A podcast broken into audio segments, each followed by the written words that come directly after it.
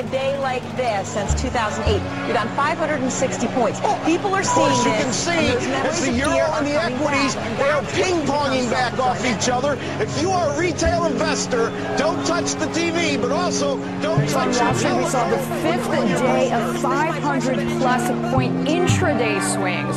For the Dow, the fifth day of heavy selling, and it is now down 10% from its recent record high. Über dem Atlantik befand sich ein fiskales Maximum, das durch das quantitative Easing der Europäischen Zentralbank in Richtung Süden wanderte und dort durch den Kauf von Staatsanleihen, Kreditverbriefungen, Pfandbriefen und seit einigen Tagen zusätzlich auch noch Unternehmensanleihen frisches Geld in die Atmosphäre des Marktes entließ. War anfänglich geplant gewesen, von März 2015 bis September 2016 60 Milliarden monatlich auszugeben, das heißt 1,1 Billionen Euro insgesamt, wurden diese Maßnahmen der Geldpolitik nicht nur um sechs Monate bis März 2017 verlängert, sondern gleichzeitig die monatlichen Ausgaben auf 80 Milliarden erhöht. Damit hatte der Wasserdampf in der Luft über Europa seine höchste Spannkraft erreicht. Die Feuchtigkeit aber war durch die gleichzeitig betriebene Null- und Negativzinspolitik gering. Die bislang ausgegebene Billion, also 1000 Millionen, war als Zahl erst in den 20er Jahren des 20. Jahrhunderts während der Hyperinflation der Weimarer Republik entstanden. Ein Ausdruck, der demnach noch keine 100 Jahre existierte, mittlerweile aber zum wichtigsten Begriff der Zentralbanken geworden war. Mit einem Wort, das das Tatsächliche recht gut bezeichnete, wenn es auch etwas altmodisch klang. Es war ein schöner Augusttag des Jahres 2018.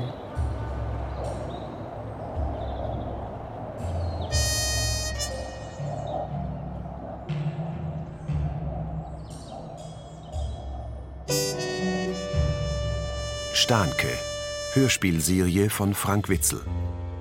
Folge 1. Gralsberg. Notiz. Gralsberg, Montag halb zehn. Regennasse Straße. Gaststätte zum Anker. Hinter Hecken verstecktes Denkmal vor ehemaliger Sparkasse. Mann, Frau, Kind. Mischung aus Nazi-Kunst und 50er Jahre Kitsch.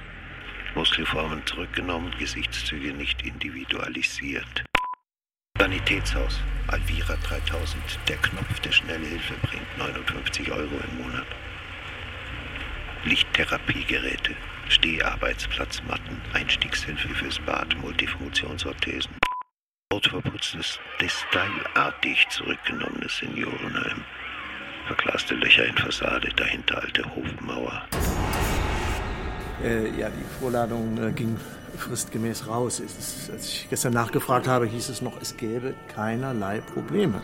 Brauche Ihnen ja wohl nicht zu sagen, was das bedeutet. An diesem Punkt der Verhandlung. Ja, von mir können Sie da keine Hilfe erwarten. Ich muss mich auf Sie verlassen Aber das können. Sie doch auch. Es ist mir einfach unerklärlich, wieso der heutige Das nicht sagten Sie bereits. Können Sie denn jemanden vorziehen, wenigstens? Ja, natürlich. Hm, Nur wenn Sie ihn nicht bald beischaffen, dann habe ich wirklich Bedenken, ob die Anklage genügend Ja, unterfüttert natürlich, ist. natürlich. Starnke muss aussagen, komme was wolle. Das steht völlig außer Frage. Notiz. Unbefestigter Grund mit Blechbüchsen. Doppelhaushälften, alle andersfarbig verputzt. Bahndamm gegenüber mit Brombeerhecken und Efeu zugewachsen. Mietshaus aus den 30ern. Fensterläden abgehauen, Fensterlädenhalter in Form schmaler Eisenbüsten dran gelassen. Damen- und Herrensalon. Schwarze Mosaiksteine mit rosa und gelben Einsprengseln asymmetrisch durchbrochen. Die genauen Beweggründe, also das, was Starnke sich dabei gedacht hat, Kostenlose Zeitungen vor Haus. wenn er sich denn überhaupt etwas dabei gedacht hat, Kasernenbau. die bleiben wohl selbst uns verschlossen. Garagenzufahrten in Ich würde sagen, er war ein Befehlsempfänger. Auch geht jetzt die übliche Legitimationskiste los, nach dem Motto, er konnte nichts dafür. Trampelpfade Konnte er denn? Junkies. Ich würde ihn nicht unterschätzen. Er ist durchaus raffiniert.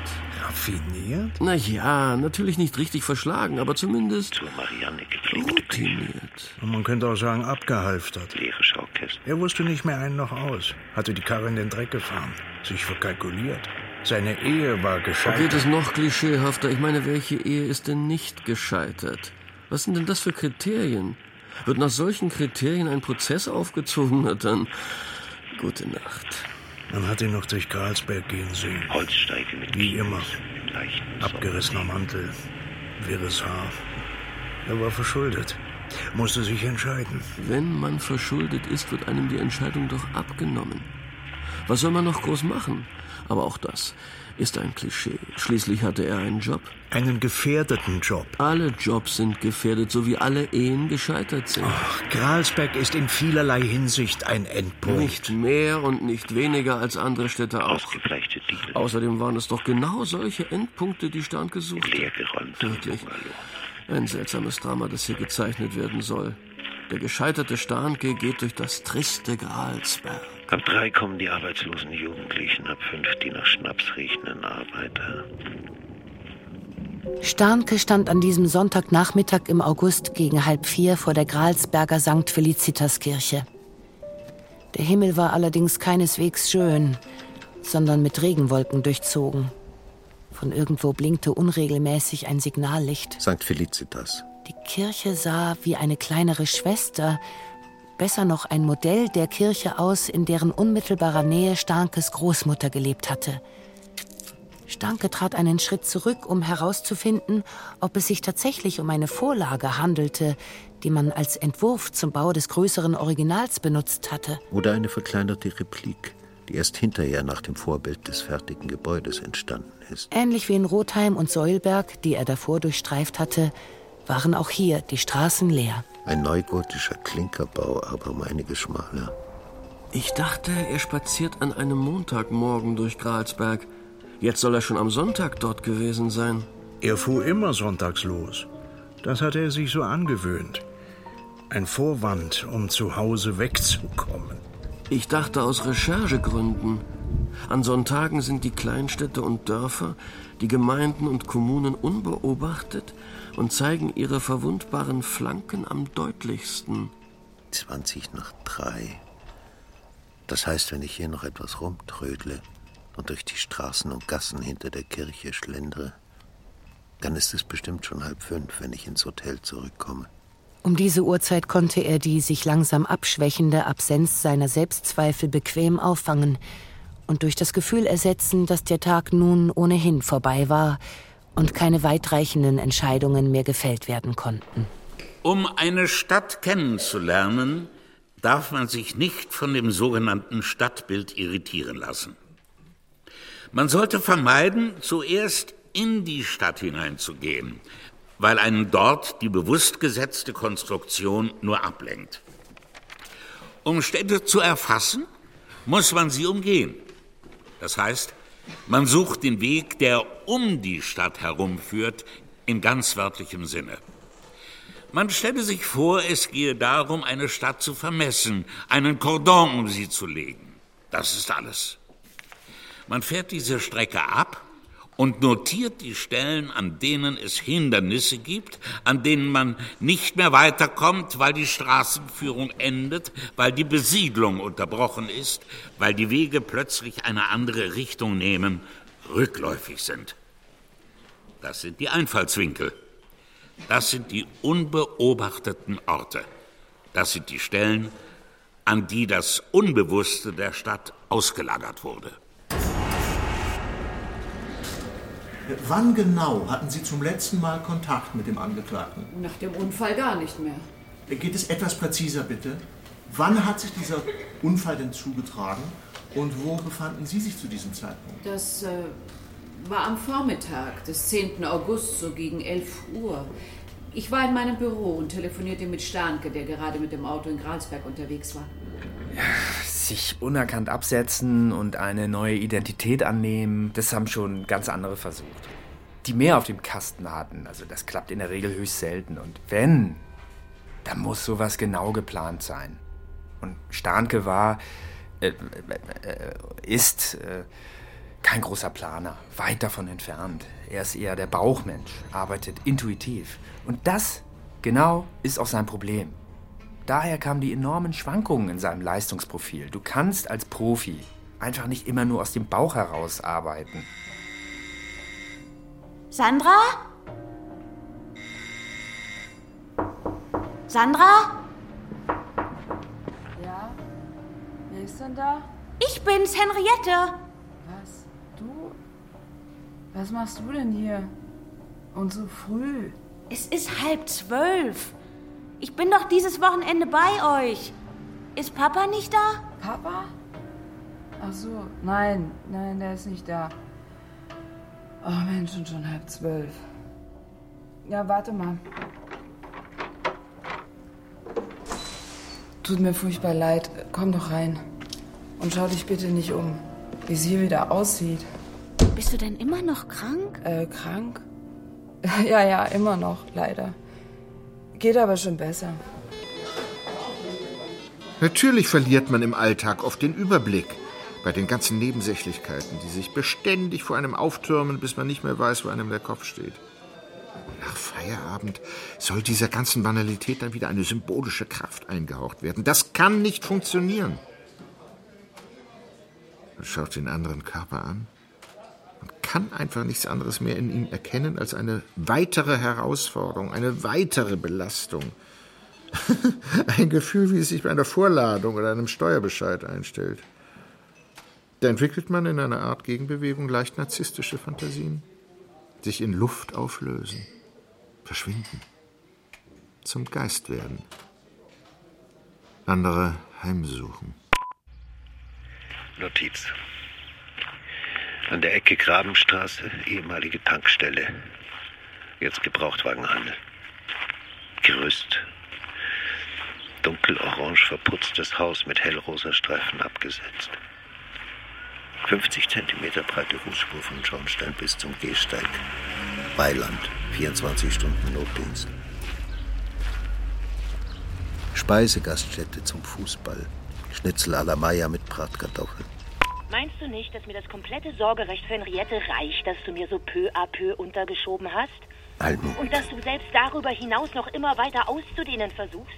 Oder wie darf ich es deuten, dass du jetzt schon das so und so vierte Mal in Folge nicht erschienen bist? Obwohl ich dich regelmäßig drei Tage vorher, dann zwei Tage vorher, dann am Tag vorher anrufe und wie einen Ah, Volldeppen Almut. daran erinnere. Aber dass du es jetzt tatsächlich auch noch geschafft hast, mir quasi die Pflege für deinen Vater anzuhängen, das ist wirklich Almut, ich- nichts, Almut. Ich bin wirklich ein solches Schaf. Kannst du nicht mal kurz hier und kannst du nicht mal kurz da, weil ich mich doch so auskenne mit dem Papierkram. Aber das stimmt doch auch. Das stimmt eben nicht. Ich muss mich in sowas auch erst reinarbeiten. Geriatrie ist nicht ganz mein Gebiet, wie du dich vielleicht erinnerst. Aber ich frage mich, an was du dich überhaupt noch erinnerst. Dass du eine Tochter hast? Dämmert da was? Dieses Wochenende? Letztes Wochenende? Vorletztes? Äh, Frau Schmidt-Eri, Sie haben uns ja zu Beginn Ihrer Befragung das Geschäftsmodell Ihrer Firma, der IGWT GmbH und Co. KG, recht ausführlich dargelegt. Ich muss Ihnen gerade im Lichte der letzten Erkenntnisse allerdings doch noch einige Fragen dazu stellen, denn mir ist ehrlich gesagt immer noch nicht klar geworden, welche Funktion der bei Ihnen angestellte Starnke erfüllte. Konkret gesagt, was er eigentlich genau machte, wenn er da mit seinem Auto durch die Gegend fuhr. Man kann es als eine Form der Akquise bezeichnen. Lässt sich das noch etwas präzisieren? Er erstellte nach direkter Inaugenscheinnahme vor Ort einen Bedürfnisplan für Kommunen und Gemeinden. Das heißt, er schwatzte den Gemeindevertretern fragwürdige Bauprojekte auf. Äh, Bitte antworten Sie, Frau Schmidt-Eri. Wir arbeiten seit vielen Jahren sehr erfolgreich mit der öffentlichen Hand zusammen und erschließen immer wieder neue Möglichkeiten, auf aktuelle Erfordernisse der Städte zu Ja, reagieren. ja, das hörten wir bereits alles. In den Nächten, die er allein in den Zimmern von Hotels und Pensionen verbrachte, suchte Starke das Internet nach Bildern von Frauen ab, die Frauen ähnlich sahen, die er einmal gekannt hatte. Um diese Frauen, die oft nur teilweise oder gar nicht bekleidet waren, sich zu seinem eigenen Bedauern immer öfter zusammen mit Männern auf diesen Bildern befanden, in aller Ruhe anzusehen und dabei ein Gefühl der Begierde für sie zu entwickeln, das er auf diese Art in seinem tatsächlichen Zusammensein mit diesen Frauen selbst nie empfunden hatte.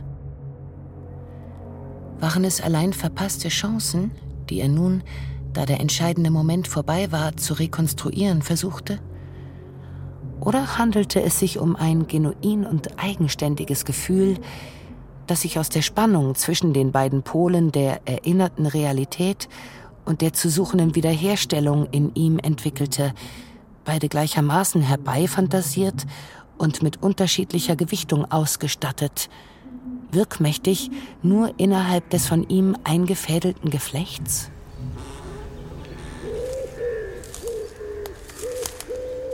Zwei Mäuse stritten sich, wer von ihnen für das Loch im Mond verantwortlich sei. Die Nacht brach herein und der Sturmwind fegte durch die alten Gassen bis zu den Gitterverschlägen der Baustellen, wo er gesiebt in die ausgehobenen Gruben fiel und versank. Ein Mann starrte vor sich hin.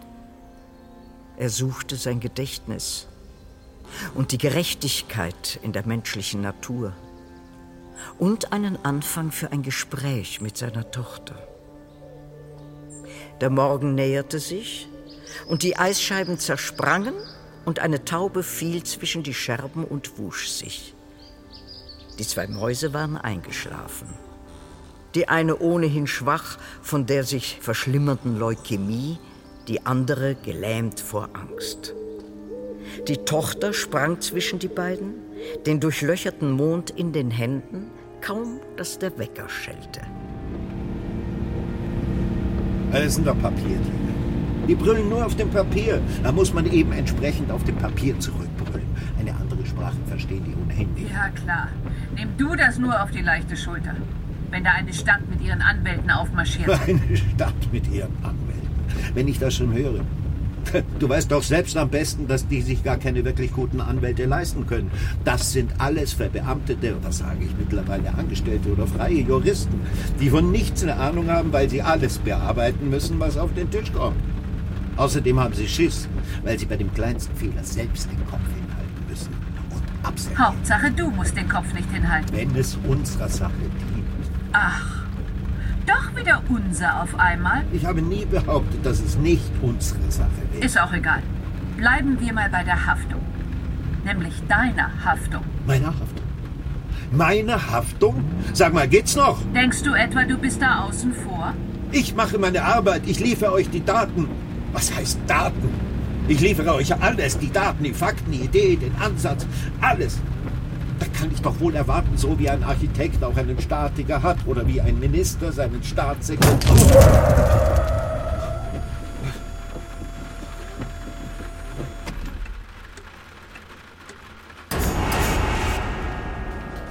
Und dann ist die Verbindung abgerissen. Ja, die Leitung war tot. Haben Sie sich denn keine Sorgen gemacht, dass Ihrem Mitarbeiter Starnke etwas passiert sein könnte? Natürlich habe ich das. Ach ja? Und wie hat sich das dann ausgedrückt? Ich habe versucht, ihn nochmal anzurufen und dann noch mehrmals über den Tag verteilt. Und wann hat Starnke sich wieder bei Ihnen gemeldet? Am frühen Abend. Ach so, am frühen Abend erst? Ja. Mit was für einer Erklärung? Ach, nicht schon wieder sowas, Starnke. Da setzen wir uns unter Garantie erneut zwischen alle Stühle. Erinnere dich an den Fall Glauberg. Grauburg. Das war Grauburg. Ist doch egal. Das hat sich ewig gezogen und was am Ende dabei rauskam, war plus minus null. Das ist etwas völlig anderes hier.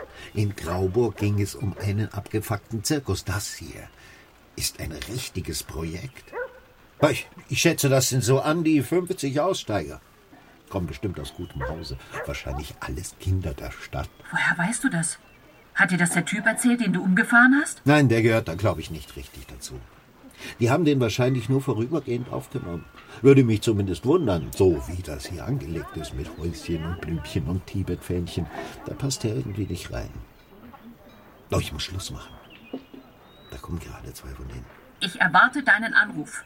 Und keine vorschnellen Entscheidungen, Starke, hörst du? Ja, Nichts ohne mich. Hast du verstanden? ja. Und dass er wenigstens am anderen Tag zum Arzt gehen soll, habe ich ihm noch gesagt. Und da war er aber noch in Gralsberg. Nein, da war er schon weitergefahren. Er wollte ja zurück sein am anderen Morgen. Und der Unfall? Ja? Haben Sie ihn denn gar nicht nach dem Unfall gefragt? Ja, doch natürlich habe ich das. Und? Lassen Sie sich doch bitte nicht jedes Wort aus der Nase ziehen. Irgendjemand hatte ihm die Vorfahrt genommen. Aber da war nichts weiter. Nichts weiter. Bei der Vollbremsung muss äh, seine Freisprechanlage was abbekommen haben. Das war alles. So, das war alles.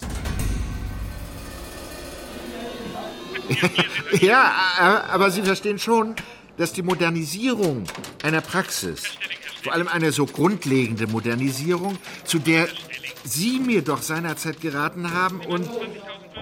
Ich weiß. Ja, ja natürlich. Nur... Ja, nur ist es eben dann doch etwas teurer geworden. Das lässt sich eben nicht immer vermeiden. Außerdem hatte ich Ihnen damals schon gesagt, dass wir zu knapp kalkulieren.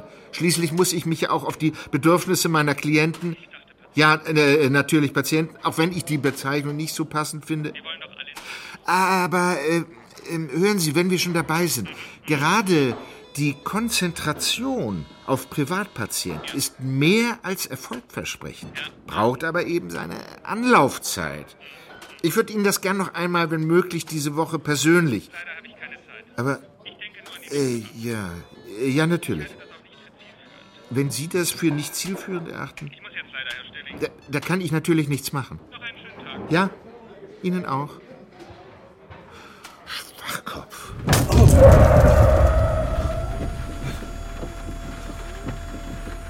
Obwohl es ihm bekannt hätte vorkommen können, war Starnke von dem Gefühl der plötzlichen Lähmung überrascht, das sich vor allem in seinen Extremitäten bereit machte. Die Tropfen auf der Windschutzscheibe wurden zu molekülartigen Käfern, die sich an der glatten Oberfläche festgesaugt hatten und nicht mehr wegwischen ließen. Winzige Quecksilbertröpfchen, die aus dem Fieberthermometer unter seinem Arm an die Fensterscheibe über seinem Bett gesprungen waren, um dort mit ihrem Gift kleine Löcher in das Glas zu ätzen. Bestimmt hatte er über 40 Fieber. Sonst wäre das Thermometer nicht zersprungen würden sich seine Hände nicht so heiß anfühlen. Seine Stirn. Jetzt kamen Windstöße durch die Löcher in der Scheibe und verursachten ein Schütteln in seinem Körper. Dünne Fäden versuchten ihn nach draußen zu ziehen. Jemand rief seinen Namen. Dann war es still, als hätte dicker Torf sich in seine Körperöffnungen gelegt. Klammertorf mit weißen Knochensplittern.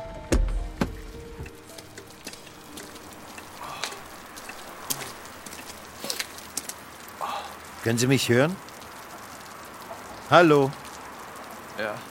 Soll ich einen Krankenwagen holen? Haben Sie Schmerzen? Nein, nein. Warten Sie, ich helfe Ihnen auch. Das geht schon. Nun sehen, ich rufe einen Krankenwagen. Sie bluten ja. Da. Es ist nur aufgeschrammt. Ich muss mich nur einen Moment noch mal hinsetzen. Mir ist gerade so schwindlig. Wo wollten Sie denn hin? Ich wollte nirgends. Nirgendwo Bestimmtes. Also, ich. Eigentlich. Oh, Langsam. Nach Hause. Ah. Langsam, Vorsicht. Ich wollte eigentlich gerade. Ich bringe Sie natürlich. Es war ja nicht so, dass er unmoralisch gewesen wäre. Unaufmerksam. Das trifft es vielleicht eher. Und überfordert natürlich. Eine Überforderung, die er sich irgendwann einmal zugelegt hatte, als ihm klar wurde, dass man damit sehr gut Leute vertrösten und versetzen kann, ohne selbst Verantwortung übernehmen zu müssen. Tja, man hat eben einfach zu viel im Kopf. Einfach zu viel. Immer zu viel. Das war seine Lebenslüge. Äh, Frau Schmidt-Eri, für was steht die Abkürzung IGWT genau? Auch das habe ich bereits zu Protokoll gegeben. IGWT steht für Internationale Grundstücks- und Wohnungstransferenz. Nicht etwa für In God We Trust? Wir sind ein betont nicht konfessionelles Unternehmen, auch wenn ein gesundes Maß an Gottvertrauen nie schadet. Nein, nein, nicht Trust, sondern Thrust. In God We Thrust. Wir stoßen, stechen, drängen vorwärts im Auftrag Gottes. Noch absurder. Was sollte das bedeuten? Hohes Gericht. Das ist der Name einer amerikanischen Sekte, die seit einigen Jahren auch in Deutschland Fuß zu fassen sucht und unter Beobachtung des Verfassungsschutzes steht. Einer Sekte, die 2004 von einem gewissen Karl Sindel im Bundesstaat Oregon gegründet wurde. Ganze drei Monate übrigens, wenn ich Ihnen hier einmal die Kopie des entsprechenden Eintrags aus dem Handelsregister vorlegen darf, ganze drei Monate bevor Ihre Firma am 27. Mai hier eingetragen wurde. Ist das nicht ein merkwürdiger Zufall? 2004. Damals hatte ich noch mehr als zwölf Jahre zu leben, eine halbe Ewigkeit. Und dann geht doch alles so schnell vorbei. Wäre ich noch da, dann würde ich auch das wieder richten. Klar, warum denn nicht? Gelernt ist gelernt. mein dummer, einfältiger Junge, mein Riesenbaby. Statt Speckfalten im Gesicht, jetzt Furchen. Und immer noch mit demselben Talent, sich in die Nesseln zu setzen. Ah, was hat mich das schon Nerven gekostet? Und reden ist da völlig zwecklos. Verhindern kannst du es ohnehin nicht. Eben nur nachher alles ausbügeln, wenn er wieder mal spät in der Nacht heimkommt. Abgerissen und durchnässt und schlotternd wie Espenlaub. Über zwei Wochen konnte ich ihn nicht in die Schule lassen und keiner durfte zu ihm. Niemand. Da war ich konsequent. Sowas muss man auskurieren. Da darf nichts zurückbleiben. Nichts, aber auch gar nichts. Und ich soll Sie wirklich nicht ins Krankenhaus fahren? Nein. Nein, nicht ins Krankenhaus. Ja, dann zu einem Arzt. Irgendwer muss doch da mal draufschauen. Das geht schon. Wirklich. Mir ist nur irgendwie so schlecht. Ja, gerade deshalb. Das kann eine Gehirnerschütterung sein. Oder sonst was. Und die Wunde da. Das sieht bestimmt schlimmer aus, als es ist. Es ist wahrscheinlich nur eine Platzwunde. Ich spüre auch kaum was. Das ist aber kein gutes Zeichen. Wirklich. Nein, im Ernst. Es ist. Also. Hm? Ich bin nämlich nicht versichert. Ach so? Aber das ist doch kein Problem, das übernehme ich doch. Das ist doch klar. Ich bin ja heilfroh, dass Ihnen nicht mehr passiert ist. Ja, danke. Trotzdem. Nein, nein, danke. Ich fühle mich wohler, wenn ich mich erst einmal hinlegen kann. Daheim meinetwegen. Sie müssten mir nur sagen, wo ich lang muss. Soll ich zurück in die Stadt? Nein, nein, wir sind genau richtig. Das liegt etwas außerhalb. Das heutige Stadtbild zeichnet sich dadurch aus, dass anders als bei der Stadt des Mittelalters etwa oder selbst noch bei den Städten des 19. Jahrhunderts kein außerhalb der Stadt mehr zu erkennen ist. Ich meine damit nicht, dass wir bereits so stark verstädtert sind, dass das Land, dieser Antagonist der Stadt, nicht mehr existiert, sondern dass die Stadt in einer Art Zentripedalkraft selbst die entlegensten Randgebiete an ihren Kern bindet und in ihren Mittelpunkt hineinzieht. Graue Theorie.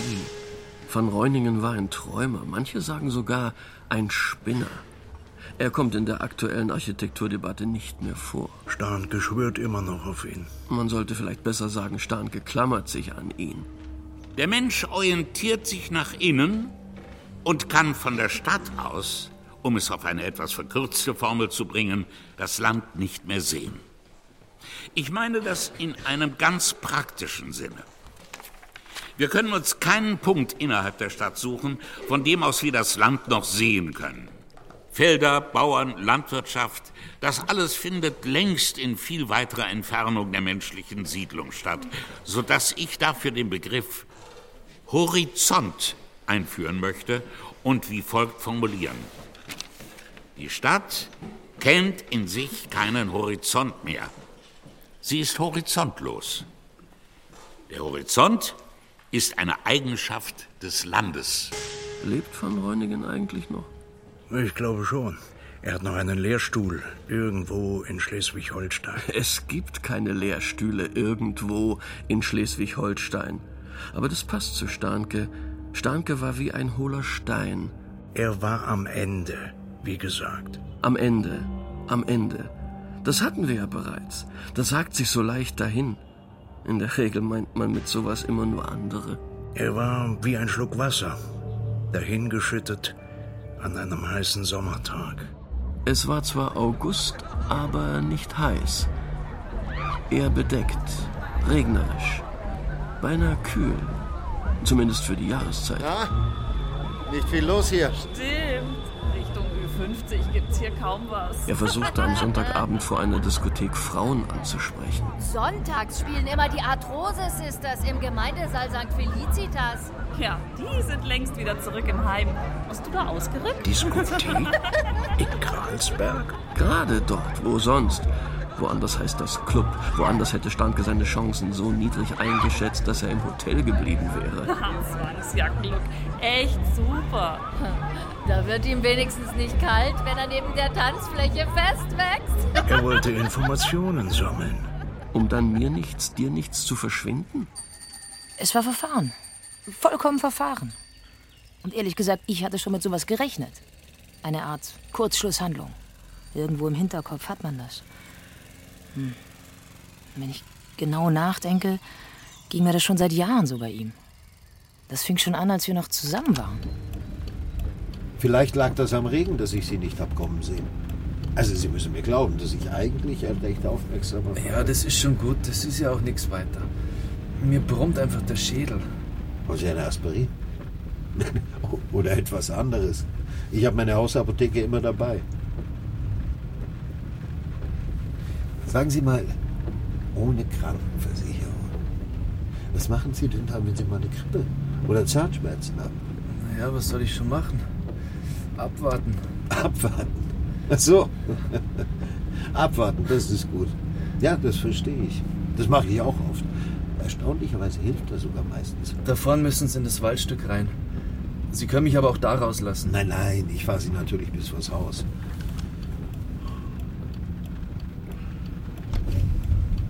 Das ist aber schon abgelegen. Und da kommt noch mal eine Siedlung hinter dem Waldstück. Ja, sowas in der Art. Waldhain-Gralsberg eben. Waldheim-Gralsberg. Das habe ich doch auch auf der Karte gesehen. Aber Häuser waren da nicht eingezeichnet. Bauland meines Erachtens. Sagen Sie, geht's hier wirklich weiter? Sind wir hier richtig? Ja, das ist schon richtig. Da vorne ist es gleich. Das sieht aus wie eine verlassene Schrebergartenkolonie. Ja, verlassen ist die nicht. Hier leben bestimmt 40, 50 Leute. Legal? Also ich meine, haben Sie hier Strom und Wasser? Nicht immer. So viel ich weiß. Nicht immer. Ach so. Verstehe. Ich möchte die Staatsanwaltschaft darauf hinweisen, dass es sich bei den vorgebrachten Vermutungen, ob eine Verbindung zwischen der unter dem Titel IGWT GmbH und Co. KG im Handelsregister eingetragenen Firma meiner Mandantin und besagter US-amerikanischer Religionsgemeinschaft besteht, um vollkommen haltlose, man könnte sogar sagen beinahe böswillige Unterstellungen handelt, die auf reiner Spekulation. Einspruch! Hunderte von Firmen wurden allein in Deutschland im Jahr 2004 gegründet. Wenn man den ganzen Globus mit einbezieht, waren es unter Garantie mehrere tausend. In diesem Zusammenhang erscheint es völlig plausibel, dass sich eine solche zufällige Gemeinsamkeit ergeben kann, die allein aus dem Gründungsjahr und einer Abkürzung besteht. Völlig plausibel. Dahinter jedoch eine Beziehung zu vermuten, ist einfach absurd. Nicht ganz so absurd, wenn man einmal in Betracht zieht, dass die Geschäftsführerin, Frau Katrin Schmidt-Ehri, im ersten Halbjahr 2004 zweimal für 14 Tage in die USA reiste, und zwar nach Oregon, wo die IGWT-Gemeinde bereits existierte. Und dass sie anschließend, zwei Wochen nach ihrer Rückkehr aus Amerika, ganz zufällig eine Firma gleichen Namens gründete. Das halten Sie für einen erklärbaren Zufall? Entscheidungen fällen. Das heißt nicht umsonst so. Das ist wie mit Bäumen, die man fällt. Zack, da liegen sie. Ohne Wurzeln, ohne eine Verbindung zur Erde. Also, was passiert? Sie sterben langsam ab. Gefällten Entscheidungen. Und dann sitzt man da und sieht seine gefällten Entscheidungen beim langsamen Verfaulen zu. Na, viel Spaß. Da, da war zum Beispiel äh, diese nervige Frau im Zug. Schätzungsweise Mitte 40, mit einem etwa Zweijährigen, der schon allein stehen, aber noch nicht richtig reden konnte. Erstmal lehnte die sich permanent rückwärts in den Gang, weil sie ununterbrochen filmen musste, wie er seine Schokolade und seine Salzstangen in sich reinstopft und mit doppelt gesüßter Limo runterspülte. Dann veranstaltete sie einen ungeheuren Stress. Sie konnte das arme Balk wirklich keine Sekunde in Ruhe lassen. Guck mal, jetzt fahren wir ganz schnell. Guck mal, der Tunnel. Guck mal, kein Tunnel. Daraus werden dann die Patienten von morgen. Und nicht nur das, einen armen Mann gab es auch noch dazu, Jochen. Den versuchte sie zwischendurch immer wieder zu erreichen. Jetzt rufen wir den Papi an. Oh, der Papi geht nicht ran. Naja, dann versuchen wir es gleich nochmal. Vielleicht macht der Papi gerade Pipi.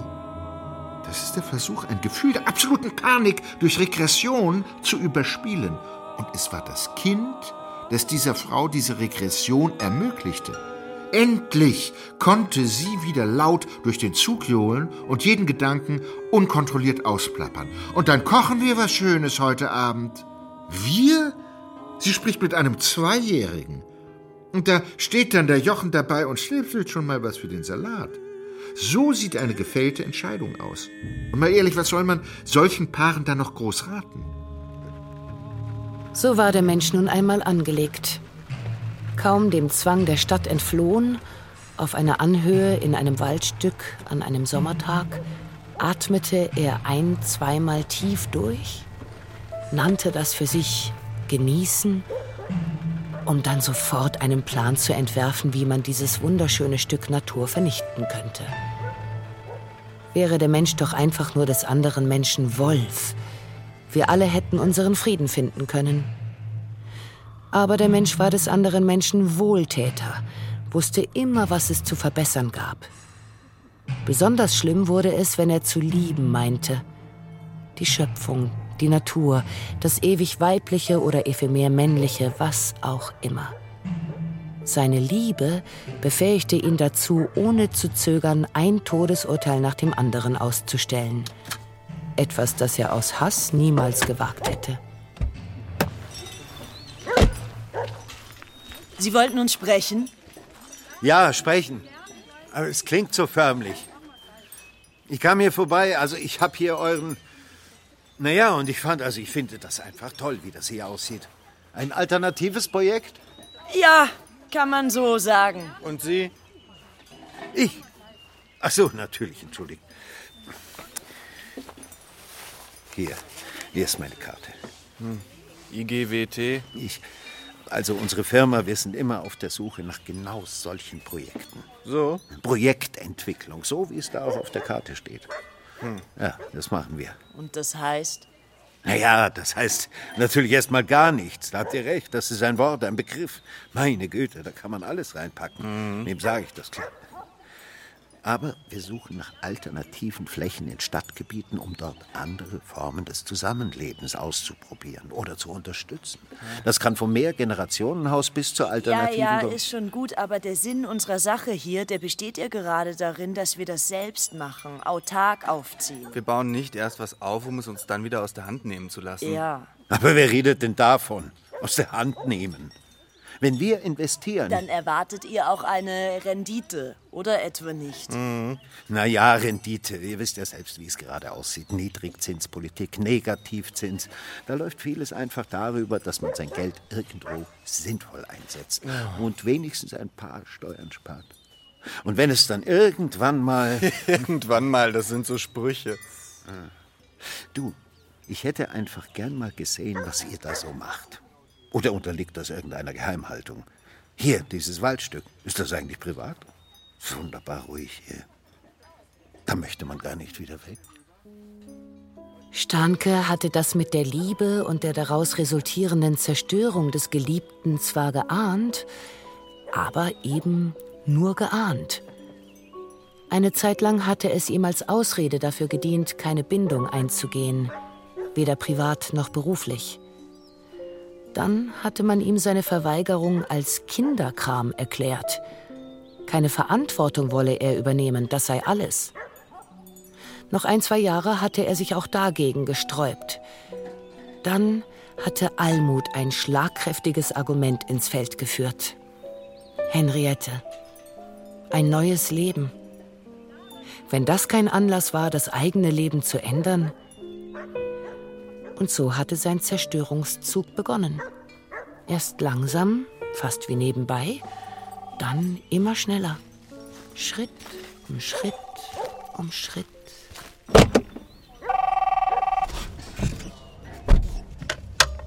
Und? Wie ist es gelaufen? Eigentlich ganz gut. Die sind komplett paranoide und wollten mich nicht reinlassen, haben mir aber das Konzept erklärt und mich wenigstens von außen ein bisschen was sehen lassen. Und? Ganz goldig eigentlich. Ungefähr wie ich gedacht hatte. Vor allem Studentinnen und Studenten, die aussteigen wollen oder zumindest anders leben. Liegen im ständigen Clinch mit der Gemeinde und kriegen nur seine Art monatsweise Duldung. Das ist natürlich kein Zustand. Und was siehst du da vor dir? Ich denke, man muss das der Stadt als Pilotprojekt schmackhaft machen. So in der Art die Renaissance des Aussiedlerhofs.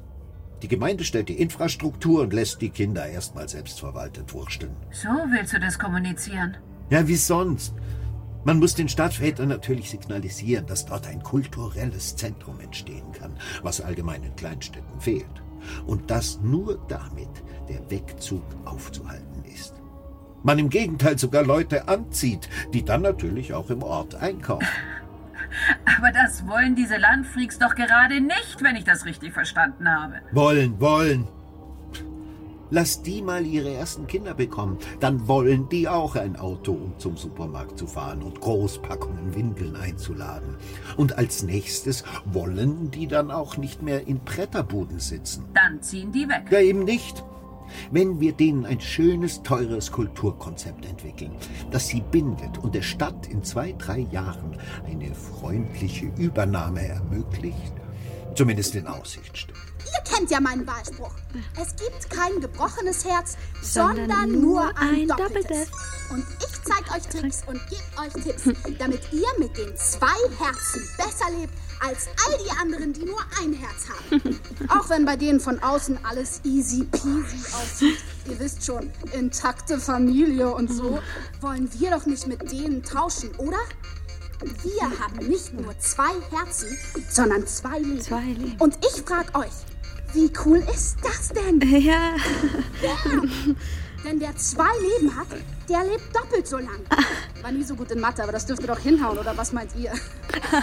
aber jetzt zu meinen Klamottentipps für diese Ja. Woche. Ja. Enge Shorts sind mega out. Henry? Selbstgebartigte Bermudas hingegen mega. Mann, Lange oh. Halstücher aus Seide, die man perfekt verknoten kann. Ja, Mama. Du weißt, dass wir gleich los müssen. Ich hoffe, du hast deine Sachen schon gepackt. Schon gestern Abend, Mama. Russland hat nach 14% Kurseinbruch seine Börse bis zum Ende der Woche geschlossen. Äh, Wir sehen hier ein Schlachtfest rund um den Globus. Die FED hatte einen guten Grund, die Zinsen zu senken, die EZB anscheinend nicht. Wir haben in Europa noch Nachdem der DAX am Montag noch sehr freundlich notierte, ging es am Dienstag steil bergab. Finanzwerte standen am Dienstag im Zuge der Italienwahl europaweit unter Druck. Wer eine Million hat, kann elfeinhalb Tage jede Sekunde einen Euro ausgeben. Wer eine Milliarde hat, kann 32 Jahre lang jede Sekunde einen Euro ausgeben.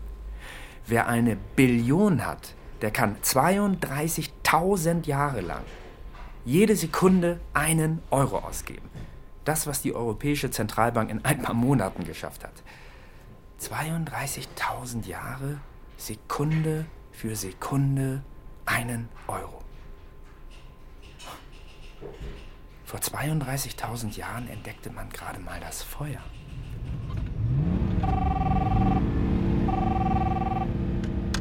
Hallo? Herr Stanke? Ja, wer spricht denn da? Hier ist Marlene. Marlene aus der Grasberg-Siedlung. Ah ja, natürlich. Herr Stanke, Was gibt's? Jörg ist tot. Jörg? Der Junge, den Sie angefangen haben. Was? Ja. Mein Gott, aber das kann doch gar nicht sein. Ich habe ihn doch. Er hat doch noch, ich meine, wir haben doch noch gesprochen. Da hat er gesagt, er legt sich hin. Ich habe ihn ausdrücklich nochmal gefragt. Wir wissen auch nicht, wie das auf einmal passiert Ja, habt ist. ihr denn keinen Arzt geholt? Der war immer eher für sich, gehörte ja auch gar nicht richtig zu uns. Wir haben ihn, ist egal. Wir haben ihn auch noch mal heute Mittag gefragt, ob alles okay ist. Und da hat er gesagt, ja. Und als Dietrich eben nach ihm geschaut Ihr hat, müsst da noch liegt mal er da. nachsehen. Vielleicht ist er nur ohnmächtig. Außerdem müsst ihr sofort einen Arzt rufen. Können Sie nicht kommen? Ich? Nein. Ich bin ja schon auf der Rückfahrt. Sie haben uns das schließlich eingebrockt. Ja, was heißt hier eingebrockt? Also jetzt macht mal einen Punkt. Wir wissen einfach nicht, was wir jetzt auf die Schnelle machen. Ja, ja, ist schon gut. Meinetwegen. Halbe, dreiviertel Stunde, dann bin ich da. Von da an fehlt von Starnke jegliche Spur. Mm, eben gerade nicht. Er wurde schließlich noch am anderen Tag vormittags gesehen. Ich glaube aber nicht, dass an dem Sonntagabend noch irgendwas Entscheidendes passiert ist. Das ist doch das Entscheidende an Sonntagabenden, dass nie etwas Entscheidendes passiert. Diese neue Mode mit diesen Friedwäldern, die jetzt überall wie Pilze aus dem Boden schießen. Also, nein, nein. Darauf können doch nur Leute kommen, denen es wirklich an allem fehlt. Ich meine, Verstand und Kultur. Ich kann verstehen, wenn man keinen Pastor will. Obwohl ich immer sage, wozu sind die denn sonst gut? Da können sie doch wenigstens mal was leisten. Aus dem jahrhundertealten Schatz der Seelsorge schöpfen. Und in so einem Moment, da glauben wir doch alle. Mehr oder weniger. Irgendetwas wird da schon sein. Das sagen die Leute doch immer so gern. Als hätte man ihnen das Hirn amputiert. Was soll denn da schon sein, bitteschön, wenn schon hier nichts ist? Ach so, weil da drüben der Herrgott zuständig ist. Herrgott nochmal. Hier schafft er es nicht, aber da ist dann alles auf Hochglanz poliert. Nein, nein, nein, nein, wirklich. Mit der Stadtentwicklung verändert sich natürlich auch die Bestattungskultur. War der Friedhof anfänglich als Kirchhof im Zentrum des Gemeindelebens, wurden die Friedhöfe später immer weiter nach außen in die Randbezirke verlagert. Schließlich wurde der letzte Schritt unternommen, nämlich die Stadt, in der nichts an den Tod erinnern soll, die Stadt Symbol pulsierenden Lebens, ganz zu verlassen. Man lebt in der Stadt und stirbt auf dem Land. Man wird wieder eins mit der Natur. Wir kommen nun wie versprochen zu unserer Live-Schalte nach Gralsberg und zu Dennis Donar, der dort vor Ort ist. Hallo Dennis, sag unseren Zuschauern doch einmal, wo du dich genau befindest. Hallo Isabel, ja, ich stehe hier vor der Waldsiedlung Gralsberg. Wir haben das Ganze mal etwas ausgeleuchtet, damit man die frisch gerodeten Teile gut erkennen kann. Außerdem die bis auf den Grund abgebrannten Holz. Und so wie uns ein Gesicht manchmal an ein anderes Gesicht erinnert, kann uns ein Geschehen an ein anderes Geschehen erinnern, das weit zurückliegt. Ist diese Erinnerung allerdings so tief verschüttet, dass sie sich nicht einstellen will, dann zieht sie stattdessen alles andere zu sich hinab, ins Vergessen. Gab es denn Verletzte in der Siedlung etwa?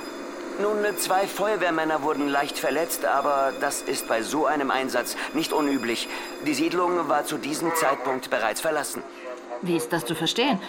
Handelte es sich nicht um die Detonation eines Blindgängers aus dem Zweiten Weltkrieg, wie anfänglich vermutet? Nein, man geht mittlerweile von Brandstiftung aus. Dann wurden die Bewohner also gewarnt. Das ist anzunehmen. Die Untersuchungsbehörden schließen allerdings bislang auch nicht aus, dass der Brandstifter unter den Bewohnern selbst zu suchen ist. Um den Mord an Jörg S. zu vertuschen? Ob es sich tatsächlich um ein Gewaltverbrechen handelt, konnte bis jetzt noch nicht zweifelsfrei geklärt werden. Jörg S. kann auch bei einem Unfall ums Leben gekommen sein. Danke für den Moment nach Gralsberg und Dennis Donar mit ersten Einschätzungen.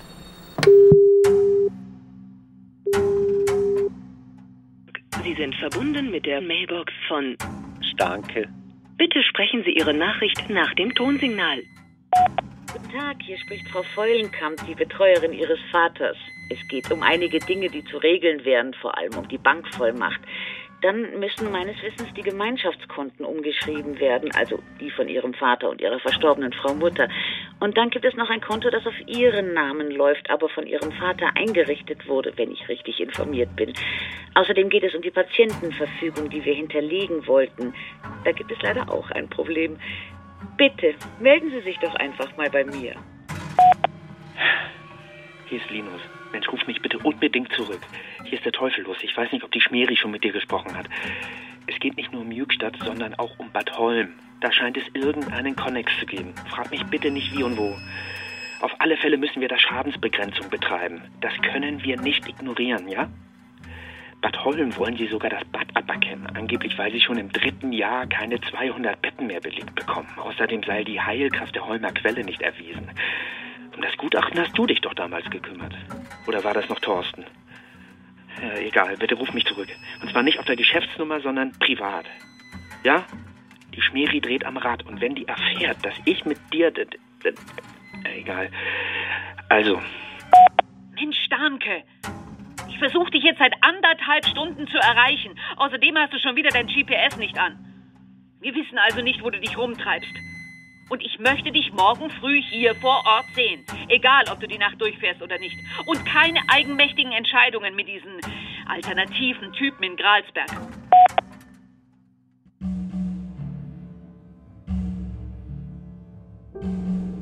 Sie hörten Starnke. Hörspielserie von Frank Witzel. Folge 1. Gralsberg. Produktion Bayerischer Rundfunk 2018.